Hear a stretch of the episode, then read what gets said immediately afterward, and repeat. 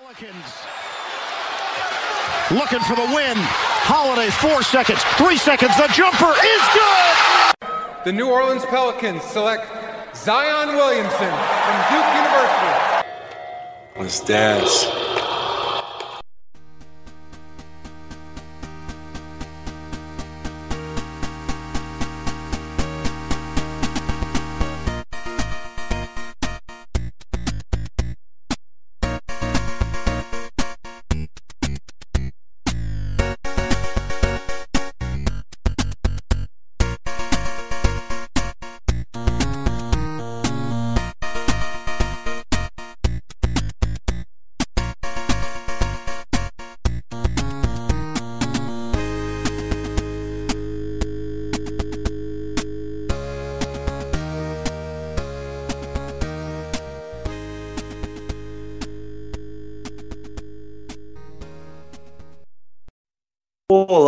Olá, amigos. Estamos aqui para mais um Let's Dance Podcast. Eu sou o Marcos, do arroba Alonso Brasil, e hoje vamos falar sobre a tão esperada e aguardada estreia de Zion Williams, que chegou abalando a NBA, e hoje nós vamos falar sobre tudo o que aconteceu ontem no jogo contra o San Antonio Spurs. E para participar com, comigo aqui desse podcast, estamos com, aqui com a volta daquele que não foi. Ivan Pires, você volta agora para falar exatamente sobre o Zion. Participou só do primeiro. Se apresente aí para o pessoal e já deixe seu destaque inicial para esse podcast. Fala galera, bom dia, boa tarde, boa noite. Tô de volta acabei não conseguindo participar dos outros aí, tava uma correria. Mas voltei, voltei para falar do homem, voltei para falar do jogo. Sou o administrador do Pelicans Brasil no Twitter, para quem não sabe.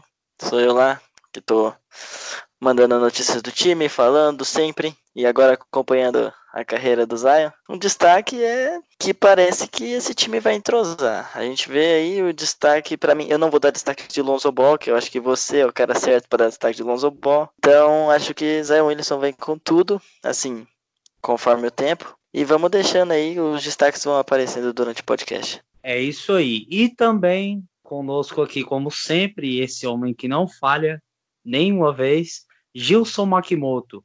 Gilson, Falha já se apresenta aí. Isso. e apresente-se aí e também já deixa o nosso recado sobre o nosso grande parceiro do Let's Dance Podcast. Olá, amigos. Estamos aqui de volta, né? Mais um episódio. E agora bem mais hypados, bem mais felizes, né? Então, com retorno aí, retorno não, a estreia do, do Zion. É, a gente já estava conversando bastante com que o time estava indo bem nesse, desde dezembro, final de dezembro, que está engrenando, encontrando uma forma de jogar. Então agora a gente vai tentar passar para vocês tudo que a gente conseguiu coletar de informação da, da, imprensa de Nova Orleans e também deixar vocês bem a par do qual vai ser os próximos passos, né? Bastante informação para que quando os haters chegarem com vocês, vocês falarem tudo que realmente a franquia pensa sobre ele. E também Gostaria de agradecer o nosso parceiro Fambonanet, que hospeda o nosso podcast e dá todo esse suporte aí para que a gente tenha mais visibilidade, consiga espalhar a, a palavra pelicana aí por essa podosfera. É isso aí. Então vamos para a nossa pauta de hoje. Alexander Walker. Tem espaço, restando 7 contra o Poto. Tentou arremesso, Zion batalhou! E são os primeiros dois pontos de Zion Williamson na NBA. Bom, como primeiro assunto da nossa pauta, não poderia ser outro, porque está na boca do povo, está nos dedos do Twitter, todo mundo tweetando e falando, a repercussão foi muito grande, não só aqui ah, no Brasil, nos Estados Unidos, acho que no mundo inteiro, todos os olhos estavam vidrados nas telas das TVs para ver a estreia de Zion Williamson. E foi muito impactante, um começo um tanto quanto ruim ali, mas que ele foi pegando o ritmo durante o jogo e culminou naquele quarto quarto ali maravilhoso com 17 pontos e muito o hype, podemos dizer que o hype aumentou muito mais. Bom, essa estreia demorou, foi-se 44 jogos antes de, dele estrear e agora temos o 45 contra o San Antonio Spurs, que ele enfim pisou em quadra pelo New Orleans Pelicans na temporada regular. Ivan, o que, que você viu de, de mais impactante na estreia do Zion Williamson ontem? De mais impactante, primeiramente, antes do jogo, eu, assim, nunca, nunca, nunca na minha vida tinha visto a timeline do Twitter ou coisa assim tão hypada para a estreia de um jogador como foi essa do Zion Williamson, como como todo mundo fala, é o prospecto mais esperado desde o LeBron James. E como eu não acompanhava quando o LeBron James começou, foi com certeza assim o jogador disparado que eu vi que tá todo mundo empolgado, todo mundo queria ver. O jogo era 11h30, ninguém tava ligando, ninguém foi dormir até ver o Zion Williamson em quadra. Talvez até o terceiro quarto alguém foi dormir e perdeu o show, né? Mas o que mais me impactou no Zion Williamson em si foi essa extensão do jogo dele, né? A gente sabia que ele matava uma bolinha de três ou outra lá em Duke, mas ele falou, né, é, pós o jogo, que como ele estava lesionado, não podia fazer muito movimento atlético, ele focou mais no seu arremesso, que era o que ele podia fazer. E parece que deu muito certo, né? Você conseguir 4 de 4 em bola de 3 no crunch time, né? No momento decisivo ali, é o mais impactante é que você vê que quando esse cara estiver bem mesmo atleticamente, ele vai ter recurso que não acaba mais, né? É isso aí, realmente ele impactou muito. Mas outra coisa que também impactou foi a questão da mídia. Nós vimos, por exemplo, a mídia americana, a ESPN, tirar o jogo entre o Denver Nuggets e o Houston Rockets para colocar esse jogo entre Pelicans e Spurs somente pela estreia do Zion Williamson. Aqui no Brasil, consequentemente, nós também podemos ver esse jogo graças a essa mudança. A Gilson, você, como você enxerga essa questão dessa hype enorme a, a, dele mudar totalmente o panorama da NBA, da liga inteira, por causa da sua estreia? Olha só, é só para a gente contextualizar, né? Então a estreia dele seria logo no primeiro jogo contra Toronto, que seria a entrega dos anéis, então seria toda uma cerimônia, né? Então, devido à lesão, a gente passou esse primeiro momento, né, da estreia, da toda aquela curiosidade para ver como que os times iam se armar e tudo mais. Passamos o Natal também, que era também a data que seria muito importante e é onde também tem maior cobertura da, da mídia. Então agora, nessa, nesse momento, a liga praticamente está parada, né? É basicamente esperar né, o pessoal ter, terminar a votação para o All-Star Game, para daí definir os times e seguir até a trade deadline, que vai ser outro ponto alto da temporada. Então, esse jogo, né, teve toda essa conotação aí dessa desse interesse, né, Inclusive, foi. É que eu tô sem o número aqui exato, mas foi, vamos dizer, a audiência da ESPN bateu recorde. Então teve toda essa cobertura, todos os, toda a mídia, né? Como vocês viram, tava lá em, em Nova Orleans, né? Então tinha. Eu acho que tinha mais jornalista do que torcedor, se, se bobear. Então, é, teve toda essa cobertura, né? Inclusive até o próprio hoje, né, fez uma, um podcast específico para passar toda essa repercussão do próprio Zion, David Griffin e também do Alvin Gentry, né? Teve todo esse carinho, né, vamos dizer assim, porque realmente era o que estava todo mundo esperando. Os torcedores estava totalmente lotada a arena, teve também a expectativa ao redor também da desse envolvimento, né, de toda a comunidade.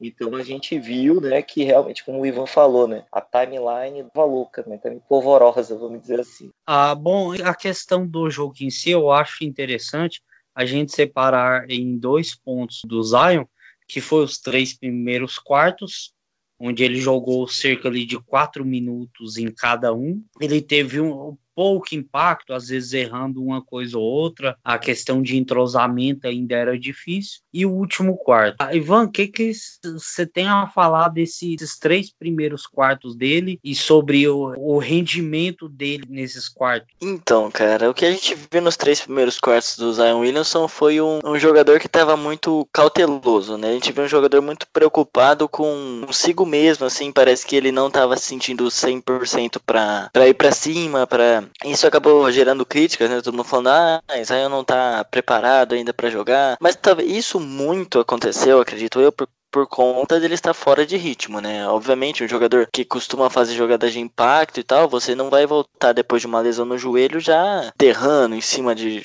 de alguém, algo assim. Pelo menos é, eu acredito até que o próprio Zion estava com um pouco de insegurança quanto a isso, que é normal depois de voltar de uma lesão séria até que foi a que ele teve. Então, o que a gente viu foi um jogador é, abaixo do que todo mundo esperava, é óbvio, mas também não é algo de se preocupar. Ele, ele por conta dos, de estar sem ritmo de jogo, acabava, às vezes, quando ele tentava ir para cima, perdia a bola, cometeu até alguns turnovers. E o que aconteceu é que no intervalo do jogo, né, o Alvin Gentry acabou falando pro, pro Zion é, para ele fazer o jogo dele, né, para ele não ficar com medo, para ele aproveitar o momento. Foi exatamente essas palavras que o, que o Gentry usou, que era pro, pro Zion aproveitar o momento. E aí você pode ver que no começo, assim que ele volta pro jogo, ele já tenta se soltar um pouco mais no terceiro quarto quarto, tem alguns minutos, e aí no último quarto você vê que ele se soltou de vez. Então, desses três primeiros quartos, o que a gente pode ver era um, um jogador voltando de lesão. Então você vê que ele acabava é, estando um, um pouquinho. É, um pouco não, com um ritmo muito abaixo dos outros jogadores, mas também não é nada para se preocupar. Todo mundo fala que tá acima do peso e tal, mas a questão é que você voltando de uma lesão no joelho, um big man, que é um jogador de posição 4, posição 5, é difícil. É um, é um processo que vai ser é, aos poucos, que ele vai melhorando. Eu acredito que na próxima partida já ele já vai ter, já vai estar um pouco mais solto, ainda mais como foi o final do jogo. Então, é assim, foram três primeiros quartos que acabou com quem tava indo só pelo hype já começou a xingar e tudo mais, mas é, era algo que era que era comum, que é algo comum que acontecesse mesmo. É, eu concordo que era totalmente esperado, tanto é que a timeline estava fervorosa e muitos já criticando, chamando ele de gordo e falando outras coisas ah, sobre a questão física dele, ah, e até duvidando da parte técnica já, o pessoal muito apressado mas eu percebi que, que era, era isso, era normal, totalmente normal. Uh, Gilson, é, o que você percebeu desses três primeiros quartos e, e também da, dessa TL fervorosa em, em criticá-lo? Olha só, qual que foi a minha análise em relação a isso? O time, né, agora, depois de mais da metade da temporada passada, tem um estilo de jogo, né, um estilo de de defesa, de contra-ataque, de jogadas. Então, eu percebi que no começo os jogadores, até ele também, né, estava bem desconfortável com as movimentações, assim, porque ele acompanha os treinos, assim, mas você executar é diferente de você é, você só observar, né? Então foi algo assim que realmente o próprio Brandon Ingram tava, ficou bem abaixo do que ele tem apresentado, né? Até porque, assim, ele estava recebendo as bolas, mas meio que ele meio que estava meio que realmente também estava querendo que o Zayo aparecesse mais, e o Zayo também, às vezes, não estava entendendo algumas jogadas, então alguns corta-luzes não estavam sendo feitos, algumas movimentações que ele poderia fazer para ganhar mais espaço. E também o próprio San Antonio é um time muito experiente, né? Então o Pop fez um, uns ajustes lá que realmente forçaram bastante que a gente chutasse de fora mas não em condições normais que a gente está acostumado. Né? E também as bolas de San Antônio estavam caindo, né? E, e também questão da gente não ter a resposta por Lamarcus Aldridge. Então, nesses primeiros quartos, realmente ele estava meio frustrado, né? Não estava conseguindo é, fazer o que ele normalmente tem capacidade. Inclusive, até um ponto que o próprio David Griffin comentou com o podcast do hoje, né? Foi essa questão das lesões. Então, o que que acontecia? Quando a gente o time precisava fazer alguns treinos, não tinham jogadores disponíveis, né? Então, para você até fazer um, uma quadra toda assim, né, 5 contra 5, tava difícil porque não tinha jogadores suficientes. Então, ele tava com essa dificuldade, até pela isso atrapalhou bastante a, a questão do ritmo dele. Então, assim, o cara tava voltando, é, precisava ter esse tempo de quadra e na NBA a gente sabe que não tem né, tempo para ficar treinando, né? Então era muito por isso que foi levantado, ele teria que fazer tantos treinos até voltar, porque justamente foi isso que a gente percebeu, realmente a falta de estava realmente. Aí o pessoal já estava alegando que era porque ele estava acima do peso, né, inclusive os especialistas, né, entre aspas, falando que ele tinha que perder mais peso, que o joelho dele não era o que mais estava sofrendo, sabe, coisas que mesmo não agregam em nada, né? E até para quem é pago para isso, falar esse tipo de comentário para mim é, é, um absurdo. Então, a partir do, do terceiro quarto, depois, como até o Ivan comentou aí que o, o Diente falou que era para ele ser mais agressivo, é, ele foi até para aquela bicicleta né, ergométrica, né? Então, até o pessoal também começou a comentar que era que ele queria perder peso na hora do jogo, coisas realmente nada a ver, né? Mas a questão era o seguinte: como ele estava jogando 4 minutos por quarto, então o restante do tempo ele ficava parado. Então a, a musculatura ela dava uma esfriada. Então a questão dele ficar na bicicleta era justamente para manter o corpo aquecido, para justamente que aconteceu no quarto quarto, né? E ter essa explosão que a gente vai comentar daqui a pouco. Então, assim, isso tudo, né, é algo planejado, né? O, até a gente comentou, né, no, no podcast atrás sobre o Aaron Nelson, que é o cara que é o responsável desse programa de treinamento dele, né? Que a gente comentou também no, último que ele estava reaprendendo a andar, né, que o pessoal já estava levando para um outro nível, né, de, de crítica mas era justamente para fazer esse alinhamento da, é, em relação aos quadris, a forma como ele aterriza. Por isso que eu acho que desde o começo ele estava sentindo bastante essa, assim, essa adaptação. Então, realmente, quem resolveu criticar no começo, realmente é porque não estava com boas intenções. Né? E quem estava muito hypado também que deu aquela reduzida. Mas, em termos gerais, é, foi justamente isso. Né? O time já tem uma forma de, de, jogar. E também, como a gente pegou um time que é muito experiente, isso meio que complicou um pouco. Se a gente tivesse pego o próprio Memphis, se tivesse tirado contra Memphis, eu acredito que ele tivesse uma consistência maior durante o jogo. Aí o Zion, Lonso Ball, Zion, olha aí, arremesso frontal!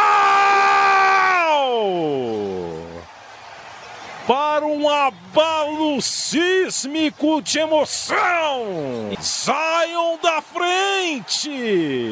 Zion no ataque, Lonzo Ball. Contra o meu Zion de novo. Não. Zion. Não. Zion! Inacreditável!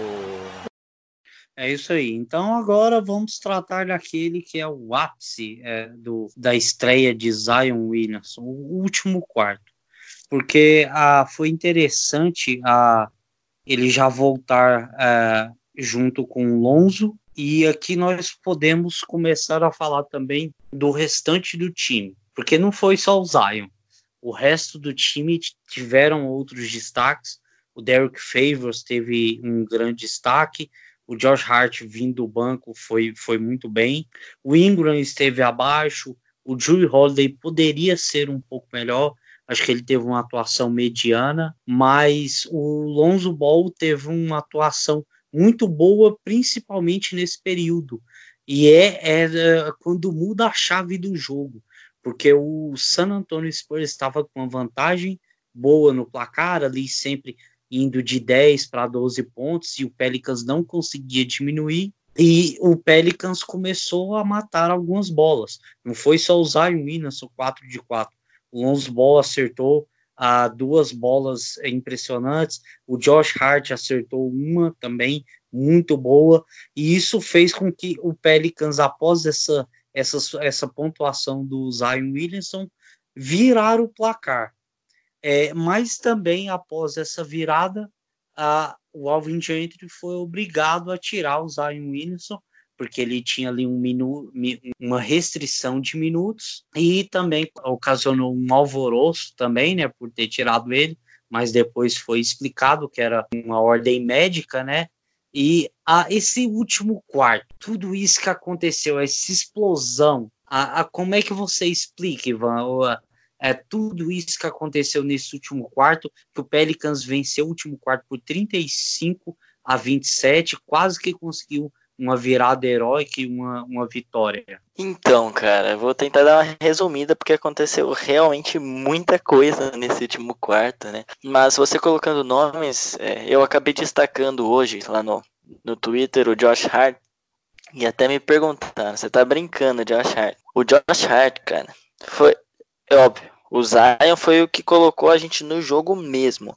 Mas o que quem fez a gente não sair do jogo no começo do último quarto foi o Josh Hart. Cara. As bolas que ele buscou, os rebotes, as bolas de três. Ele matou a primeira bola de três no jogo no segundo quarto. Isso aí também é importante, por mais que não pareça. Depois do time amassar o aro pra caramba. Mas o Josh Hart, cara, ele é um guard que tudo bem, ele tem, tem seus momentos ruins. Não é o cara que você vai esperar que defina jogos, que faça coisas demais. Mas o que o Josh Hart faz é na raça. O que ele. Todo o rebote do Josh Hart tá lá e ele ganha de Big Man nos rebotes, cara. O Josh Hart, e, o que ele faz assim. O que. Muitas coisas também que não entram nas estatísticas, cara. O, o que ele fez para animar o time. E ele matou as bolas. Aí depois o Lonzo matou e depois veio uma sequência do Zion é, para mim foi essencial. O Josh Hart deu, é, acendeu ali o isqueiro, o, Lonzo pegou, conseguiu matar uma bolinha ou outra e depois começou a servir o Zion que estava em chamas e aí a gente viu tudo o que aconteceu, não preciso nem falar dessa parte, né? Zion destruiu, destruiu. A questão é que o San Antonio Spurs, como o Bugarelli disse lá na, transmissão, é um time muito frio. Começou a usar da experiência ali.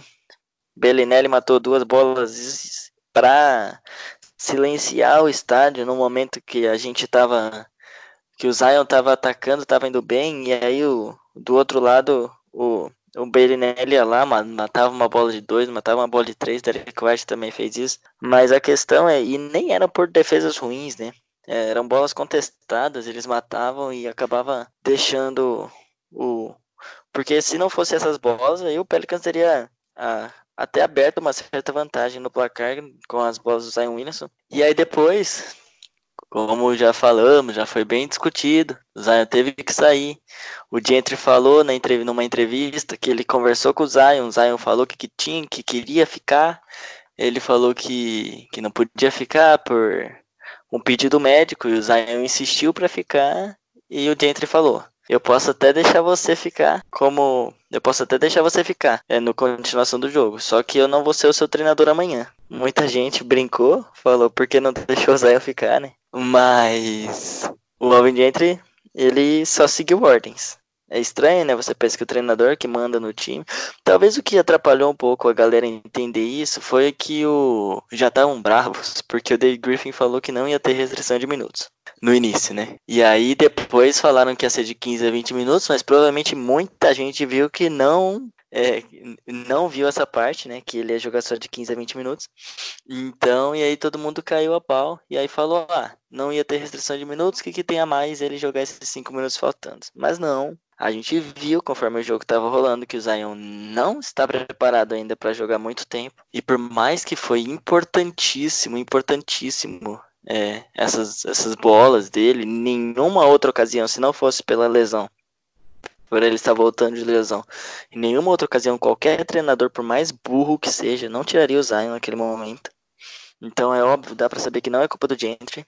Então, cara, e aí era a hora que a gente precisava do, dos jogadores que já se mostraram muito na temporada, né? Que podem decidir, o, principalmente o Brandon Ingram, né?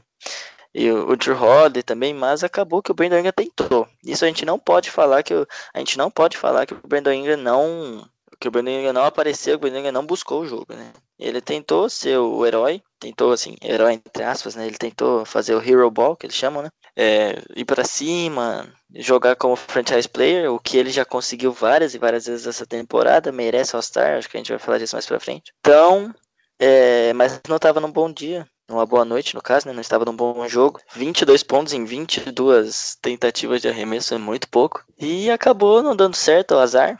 Mas faz parte. O, o de positivo de jogo que a gente tinha que tirar mais ali, que era o Zion Williamson, a gente teve. Faz parte. Acredito que contra Denver as coisas vão estar mais afinadas. Com certeza. Ah, mas também ah, esse fato do Pelicans conseguir buscar os jogos e fazer jogos apertados mostra para as outras equipes que o Pelicans está no jogo, está na briga e que se eles bobear, o Pelicans vai chegar. Isso é muito bom principalmente agora com o Zion, né, Gilson? Que agora é, a gente tem a oportunidade de fortalecer ainda mais não só o, no, nosso time inicial, mas também o banco, que aqueles jogadores que estavam fazendo parte das rotações titulares, agora vão estar no banco, no banco com, com mais bola na mão para poder ajudar nessa é, caminhada final rumo aos playoffs. Uh, Gilson, o uh, que, que você achou desse último quarto, dessa explosão de pontuação do Zion e também dos, dos outros jogadores em si? Olha só, só pegando um gancho do Ivan, né, sobre o, sobre o Brandon Ingram, né? Então a situação é a seguinte, a gente percebia que ele não estava confiante desde o início, né? Ele estava um pouco incomodado, até porque assim, ele ele estava assim, tava com o status todo do franchise player, do cara que o go to guy que vai resolver. Então assim, desde o começo a gente percebia que ele tava não estava bem confortável, né? As jogadas não estavam fluindo. Então, realmente, no final, quando a gente precisou que ele aparecesse, realmente ele tava. A gente percebia que ele estava frio, né? A torcida foi até cruel, que ficou gritando lá, né? Que queriam o Zion, queriam o Zion. Isso aí, cara, não ajuda em nada.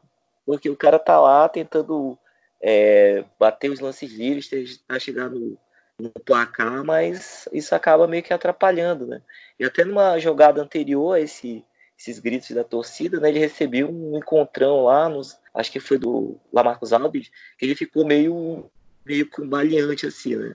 Mas isso aí meio que minou um pouco da confiança dele. Né? Já o Drew, né, ele teve. O foco dele foi tentar envolver o Zion, deixar ele mais é, à vontade. Né? É por isso que ele até também não puxou o protagonismo. Né? Ele tentou focar bem na defesa né, do, do DeRozan, do, principalmente do DeRozan, né, que foi o principal alvo dele. Mas aí o que, que acontece é que é, no final, realmente, quando precisou, né, a gente tava sem os jogadores mais no jogo. Mas voltando agora pro, pro Zion. Então, quando ele iniciou esse último quarto, né, a gente já tava meio receoso que ele não fosse apresentar o que realmente ele esperava, né. Então, o Zion tem que agradecer muito ao Alonso que o Lonzo ajudou bastante ele, muitas jogadas lá. Ele viu que o, o San Antonio estava fazendo uma defesa por zona, estava apagando, né? Tava deixando, assim, ah, deixa o cara arremessar, né? Não tem um, não tem um potencial, tá voltando de lesão.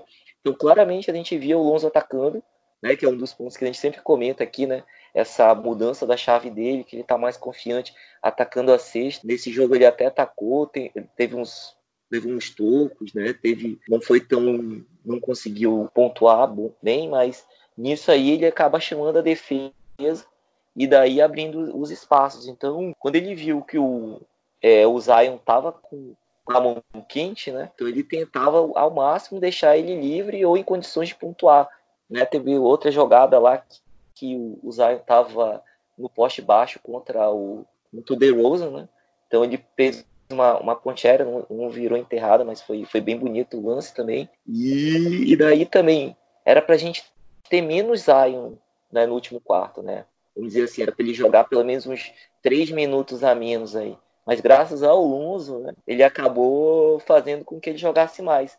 Não sei se vocês perceberam, mas teve um momento lá, né? Acho que ele já estava quantos minutos em quadra? Já estava chegando esse limite. Aí o Melly levantou para substituir o Zion Aí o Zion meteu uma bola, uma bola de três, aí o Melly sentou. Aí depois foi passando mais o tempo, aí o Derek Favors levantou para entrar no lugar do Zion.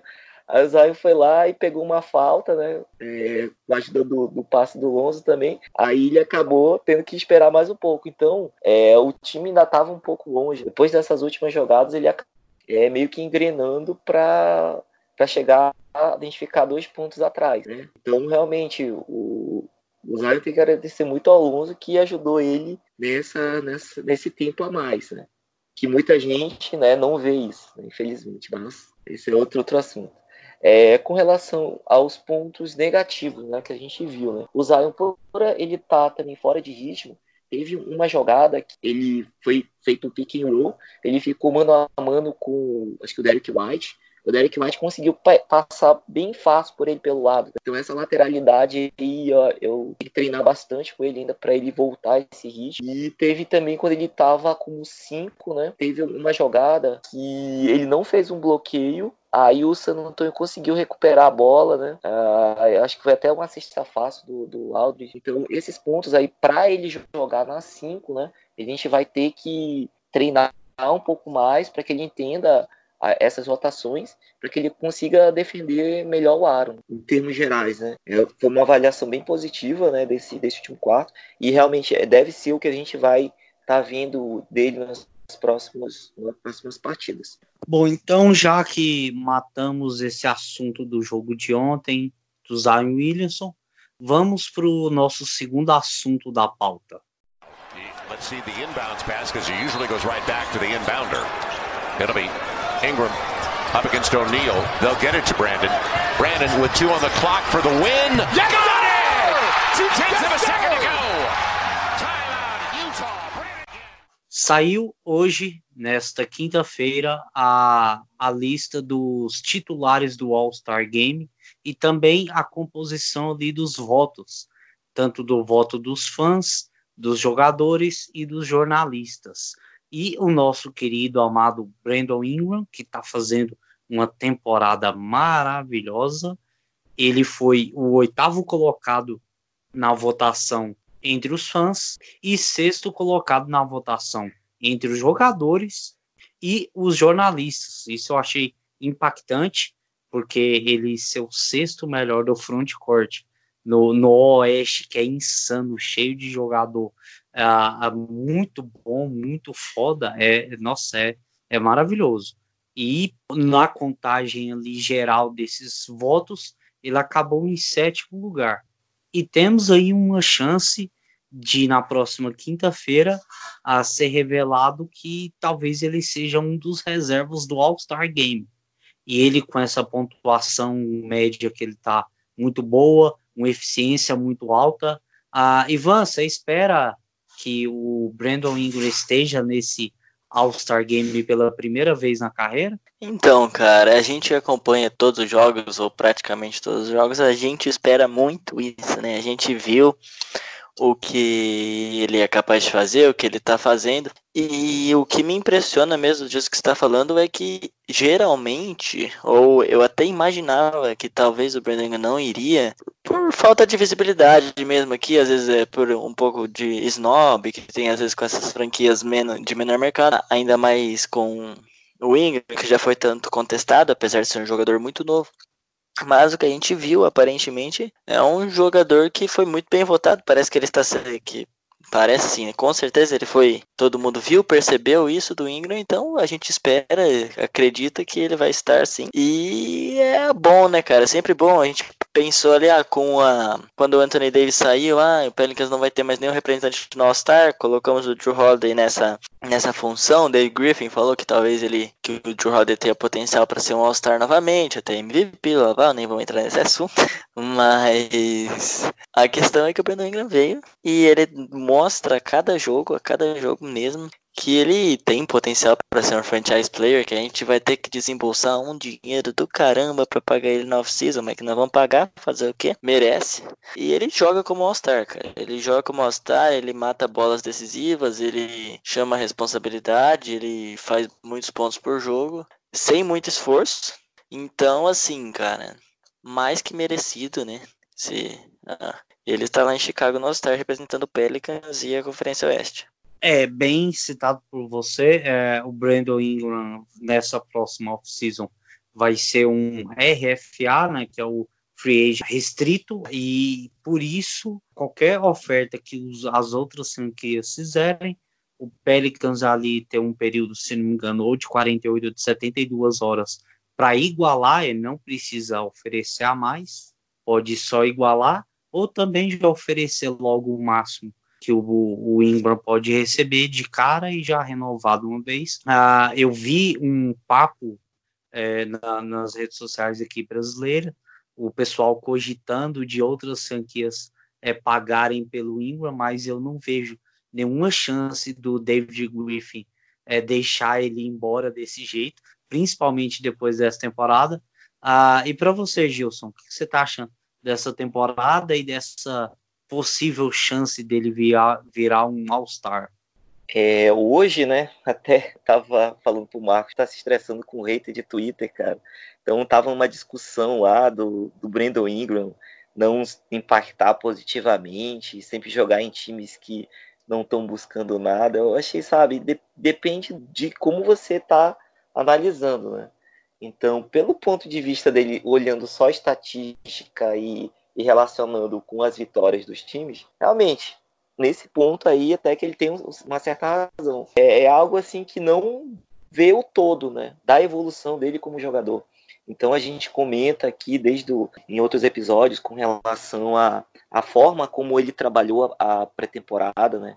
Que ele estava muito, muito sob desconfiança, até pelo tipo de lesão que ele teve. A gente é uma lesão que poderia encerrar uma carreira. Muitos já esqueceram disso, que foi a mesma lesão do Chris Bosh, no caso, uma doença, né? Os coágulos. Então teve que até tirar, acho que uma parte de uma costela para poder ter circulação de sangue. Então foi um negócio meio que complicado, né?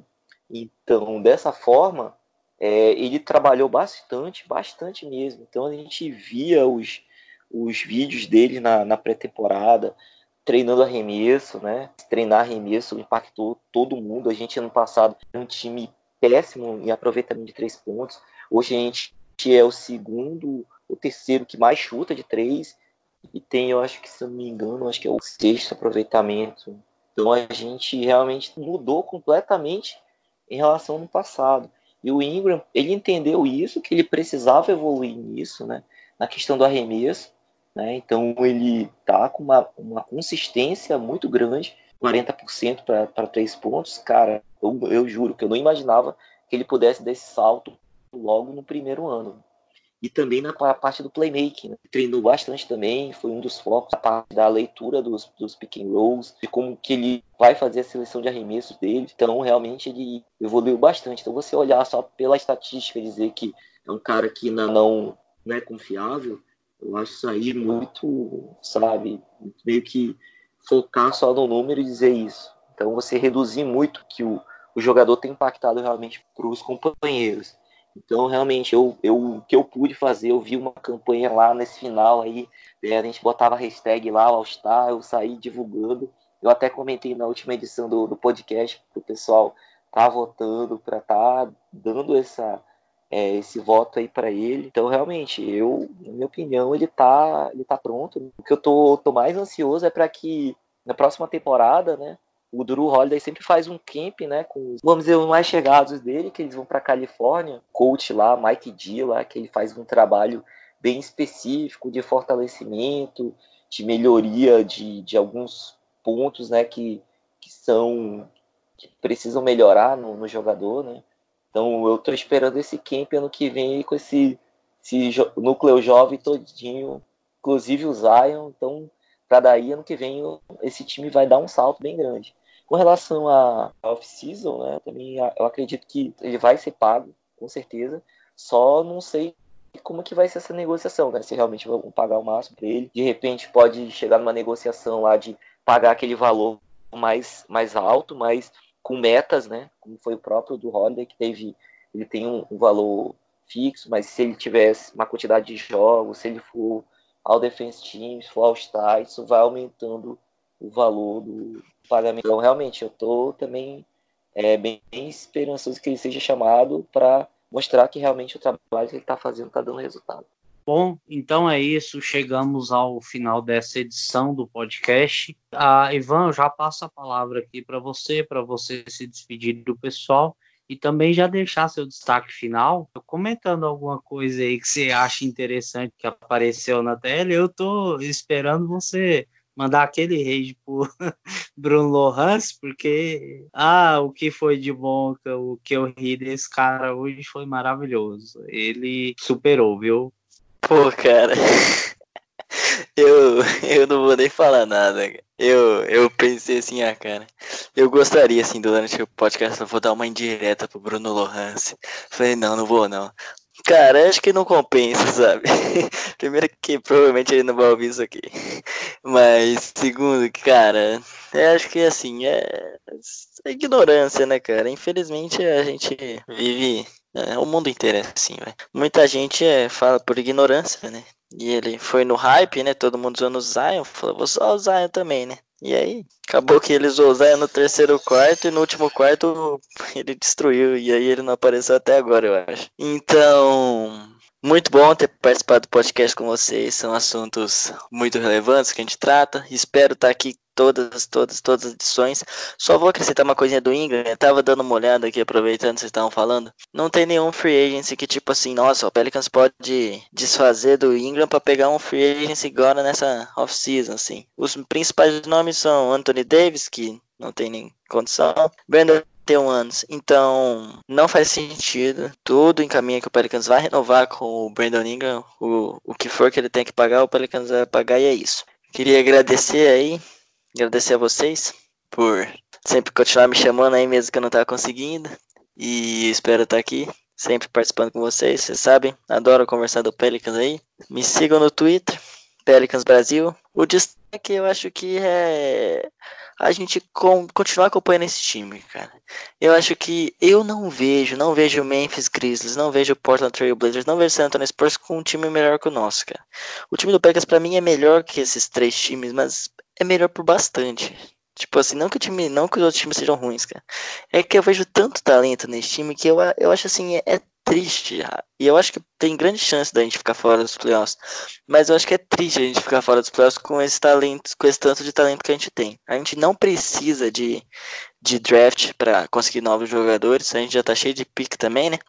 Mas a gente não vai precisar de, de pique de loteria para conseguir um novo cara para a gente não precisa dessas coisas. A gente já tem um time muito jovem, muito promissor. Então, cara, é, é o que eu sempre falo. Se não conseguir playoffs temporada, beleza, mas vamos continuar assistindo que eu acho que a gente tá no caminho certo, cada vez melhorando. O time vai entrosar com o Zion e a gente vai sair chutando lustre e vai pros playoffs e vai dar trabalho ainda pro Lakers ou para quem quer que seja o primeiro colocado. Vamos perder, tá? Mas vamos dar trabalho. E é isso. Valeu aí, galera.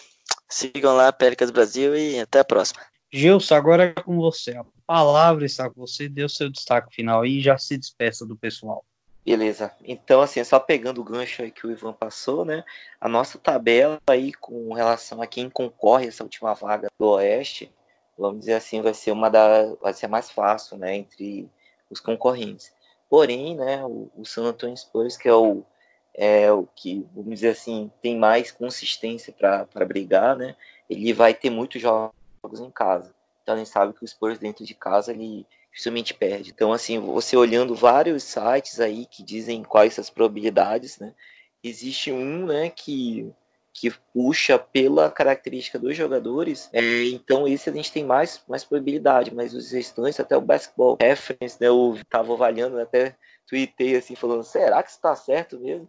Deram só 12% de, de chance pra gente, mas é aquilo ali, né, algo que a gente vai com as vitórias né, que vai ocorrendo, a gente vai, vai melhorar essa probabilidade.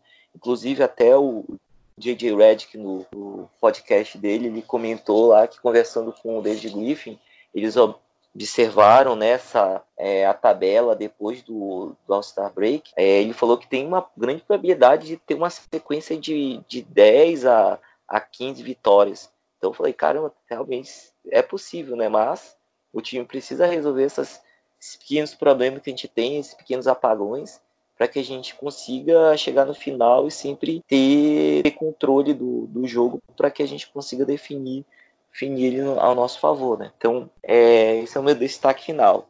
É, e também aproveitando né, para falar, e pessoal que quiser me seguir aí na, na, no Twitter, né, o arroba Gmakimoto, né, acho que eu sou o único, né, então é bem fácil de achar. Eu estou pensando em criar um Twitter próprio para o nosso podcast, mas aí eu tenho, tenho, que ver como é que vai ficar a minha, minha vida e para administrar isso. Mas a ideia mesmo é que a gente continue trocando essas ideias, né? Continue levando informação para vocês, que agora que o time vai ter mais visibilidade, então realmente vai aparecer mais pessoas interessadas em torcer, né? Famosos modinhas, né? Mas a gente a gente está aceitando essas pessoas, se elas vierem de bom coração, né? Então a gente vai estar tá municiando elas de informação para evitar esses haters aí que, por, como o Ivan falou, né, pura preconceito, desconhecimento, acabam é, mandando esse rage todo, né? E até assim, tem, não sei se vocês viram, né? Tem uma. Eles fizeram uma, uma análise lá de, dos torcedores, né? Por, por franquia é, do, do Twitter brasileiro. Então, os, os são os caras que são mais de excelência, né? Não são aqueles que são os insuportáveis. Então, a gente espera permanecer isso, mas que esse rage aí também não venha, né? Para também querer prejudicar a gente. Né? A gente é, é o time boa praça, né? Então, espera continuar desse jeito. Valeu, gente. Até a próxima. Bom, meu destaque final vai para alguns dados que eu coletei nessa semana, principalmente antes do jogo contra o Memphis Grizzlies, que eu achei interessante. Nenhum jogador do Pelicans jogou o, todos os jogos. O que mais jogou, por incrível que pareça, é o rookie Jackson Reyes, que ele jogou 42 agora, contando esses dois últimos. Então, de 45, ele jogou 42, e é o que mais jogou. Ah, o Brandon Ingram jogou 40, tem uns que jogou 35, 37, tem o Derek Favors que jogou 26, e tem o Zion que só jogou o primeiro. E assim, e olha a gente onde a gente tá, a gente tá perto ali, beirando ali a briga pelo oitavo lugar. Então, assim, esse time é muito bom, como vocês falaram, esse time tem muito talento disponível e pode chegar. Não sei se vai chegar, mas que tem potencial, tem demais. Então a gente só tem que esperar aí essa, essa final de temporada e, e torcendo para que essas lesões parem, ou que pelo menos diminuam, porque foi muito difícil. Teve jogos com, com dois ou três titulares fora, mais um ou dois reservas fora. Teve o jogo contra o Detroit Pistons, dos seis principais jogadores, só o Luns Ball jogou. Então, assim, é, é difícil se você é, administrar tudo isso. E olha onde o Pelicans está. Então, a gente tem que dar muito valor para esse time, para o que ele está fazendo, e a gente tem que ser esperançoso, que até o final da temporada ainda tem é, muito jogo aí pela frente, e torcendo para o Pelican chegar nesses playoffs. O que vier depois é lucro, mas só de chegar já, já seria maravilhoso. Meu nome é Marcos, sou do arroba Lonzo Brasil, e você que ainda não segue, por favor, nos siga lá. Temos também um outro parceiro nosso que é o Raf, que ele ajuda a administrar o Brandon Ingram BR. E tem também o Caio, que nunca participou, ele está sempre lá no grupo, mas nunca participou. Vou torcer para um dia ele participar, a gente vai soltar fogos aqui. Bom, este foi o sexto episódio do Let's Dance Podcast e eu só digo a vocês, até a próxima. Tchau, tchau. Kobe Bryant foi o primeiro jogador a merecer a comparação com Michael Jordan. Provavelmente é o único. Seu primeiro impacto na NBA vestindo o número 8 que usava quando viveu na Itália, foi um desfile de homenagens aos movimentos e às habilidades do melhor da história. Ser mencionado como a próxima versão de alguém costuma incomodar esportistas na era da vaidade, Kobe era diferente até nisso. Na quadra, ele incorporava o I Wanna Be Like Mike como nenhum outro.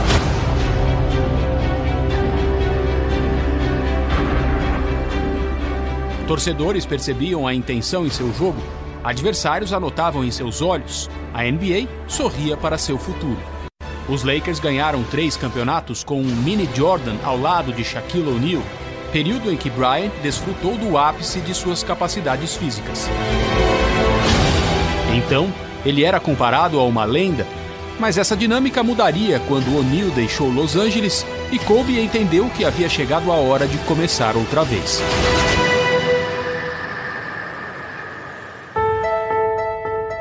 Com a camisa 24, da época em que estava no school, o desempenho de Kobe Bryant passou a ser relacionado à primeira versão de si mesmo, e isso é a verdadeira prova de sua grandeza. Limitado pelas imposições da idade a seu corpo, o segundo Kobe precisou da mente e da visão para ser tão impactante quanto o primeiro. Por vezes, foi superior. Foram mais dois títulos conquistados por um Los Angeles Lakers que era propriedade dele, com estatísticas pessoais incrivelmente semelhantes.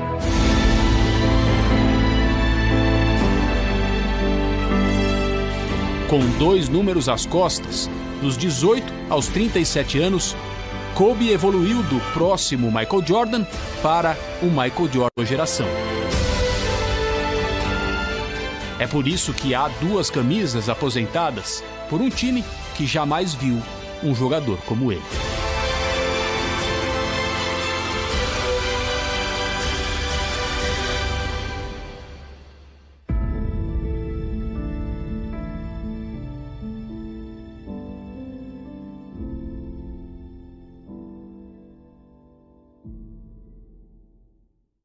Podcast faz parte do site Fambonanet. Acesse fambonanet.com.br.